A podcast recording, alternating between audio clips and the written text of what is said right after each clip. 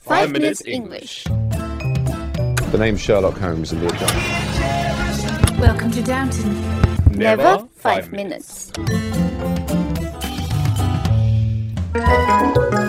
我们的微信已经改版了，每天在我们的微信里看到我们更多的扩展内容、小知识、小问题，和我们一起提高英语，积累丰富的英语知识。那怎么找到我们呢？在微信里搜索“每日五分钟英语”，黄色背景的爆炸头就是我们的。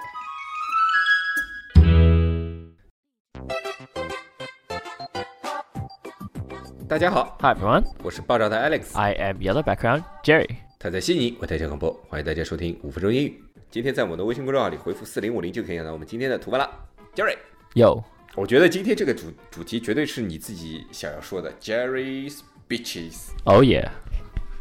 Today's topic isn't about me; it's about my bitches. You are the bitch, so it's about you. No, I am the bastard. You are the bitch. Which one would you rather be? Would you rather be a bastard or would you rather be a bitch? You are the son of the bitch, and you are the daughter of the bastard. Okay. All right, Uh, whatever. 啊，哈哈，回到我们的 topic 啊，我们之前不是已经讲过这个 bitch 了吗？ Yeah. So we're not done yet, though. We've got one more big definition of bitch, which you guys should know just for fun. bitch 还有什么意思啊？ All right, so if you're someone's bitch, uh, you're basically like their slave, right? So you do what the person tells you to do or wants you to do. Bitch Jerry, Buster Jerry, Pussy Jerry, Scaredy Cat。 Hi, everyone. His name is Slave Woolix.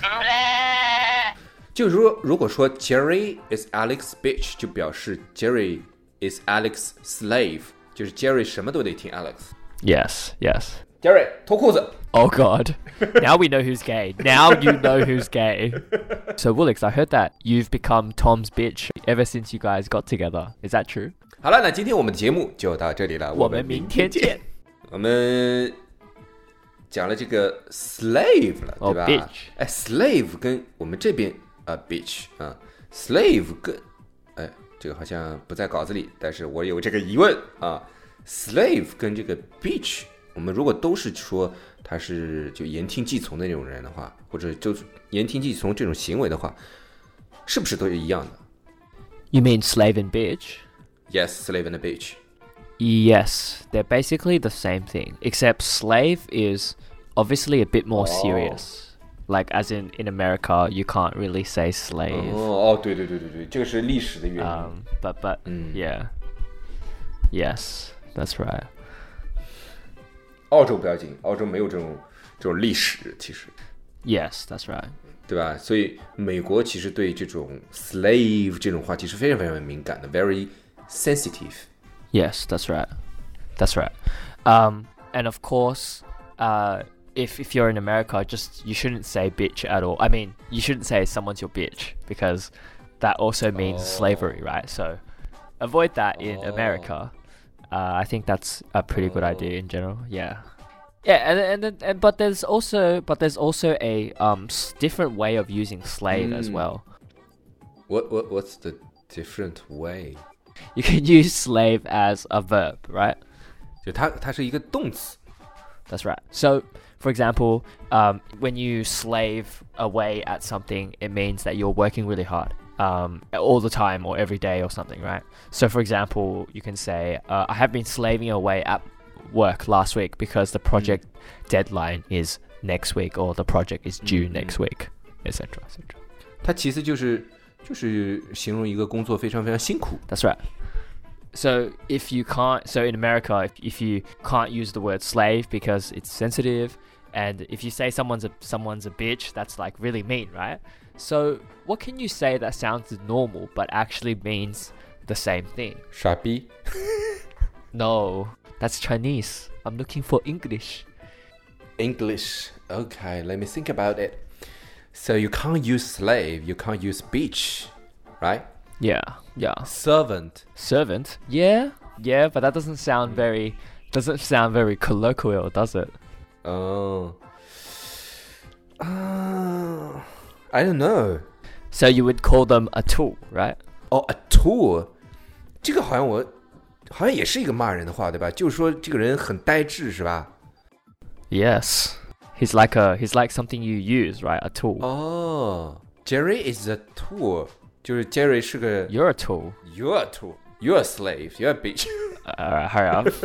如果说啊，Jerry is a tool，其实就是说 Jerry is a slave，就是他是一个任人摆布的人，对吧？没有脑子，对吧？整天就拿屁股想事情的 yeah. 那种人。 All right. Yeah. So you can say someone is a tool if they're obviously being used, right? So like you know, uh, Willix is always uh, clean cleaning Tom's toilet. You know, he's such a tool. He's being used. 你就不能他妈说点干净点的事儿吗？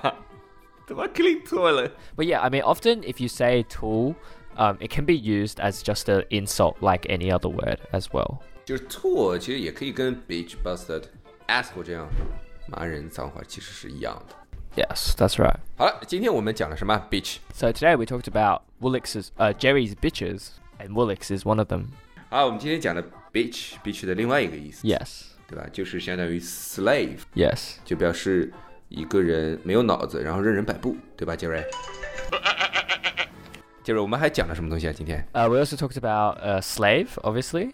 slave 还可以当成动词来用，就表示工作非常非常的辛苦。 Yeah, slaving away at something, slaving away at work, or slaving away. Yeah, slaving away. Um, and you can also say a tool, which is Woolix, right? Woolix is a tool. 好，那今天我们节目就到这里了，我们明天见。 All right, that's all we have today, and we'll see you guys tomorrow. And remember, Alex is Jerry's bitch.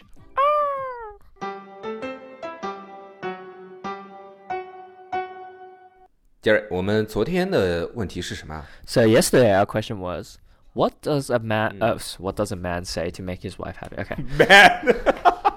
what does Woolix do to make Jerry happy? Oh God. 好污啊！ 我操！ Okay, so what does a man, uh, what does a wife say to make her husband happy and sad at the same time? 我觉得我看了答案，我觉得你可以改成 What does 呃、What does Jerry makes make his boyfriend happy and sad at the same time？ Excuse me. 哎，我可以加点加点料啊，这个答案。哎，我来读这个答案吧。 Oh, okay, yeah, sure. You can. 哎 do this one. ，Jerry Jerry Jerry would say You have the biggest dick out of all your friends。这好像我我中文的里面我看过。 Oh, really? 没也没没有把把它把它把跟那个英文的联系起来。 Oh, okay. I see. I see. Yeah. OK，信息量很大。啊 So today's question is okay. So a beer bottle says, "Break me, and you'll get one year of bad luck." The mirror says, "Ha ha, break me, and you'll get seven years of bad luck." What happens next? 这是一个小故事啊。哎，a beer bottle，它是一瓶啤酒还是一个啤酒瓶啊？ Uh, 一个啤啤酒瓶吧。一个啤酒瓶啊。呃，一个啤酒瓶说：“Break me and you will get one year of bad luck。”哎，这是对谁说啊？比如对另外一个第三个人说是吧？啊、啊，一个啤酒瓶对对一个啊对杰瑞说吧啊。一个 Okay. 平水瓶对杰瑞说：“打碎了我，你就要得到一年的坏运气，你就会有一年坏运气。 Yeah. ”然后呢，The mirror says，呃，就是一个一个镜子说，对杰瑞说啊，“Break me and you will get seven years of bad luck。”就如果杰瑞打碎了这面镜子，他会有七年的坏运。And what happens next？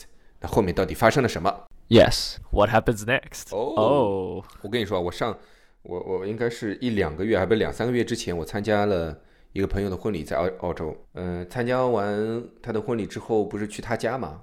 这小子兴冲冲想把他把他的那个结婚证书放在他镜框里面挂起来，结果他把那镜框给摔碎了。你说这个是 bad luck？还是 no sex for two months? No jokes.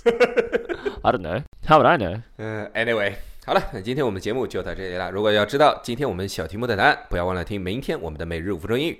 All right, if you guys want to know the answer, make sure you listen to the 5 Minutes English show tomorrow. Or next week, sorry. 如果大家喜欢我们的话，可以订阅我们的节目，或者给我们点赞以资鼓励。欢迎大家能够转发我们的节目，让更多的朋友参与到我们的节目中嗯来。如果大家对我们的节目有什么意见或者建议，或者是想找我们聊聊的话，可以加我们的微信公众号。那怎么找到我们的微信公众号呢？在微信里搜索“每日五分钟英语”，那个黄色背景的爆炸头就是我们了。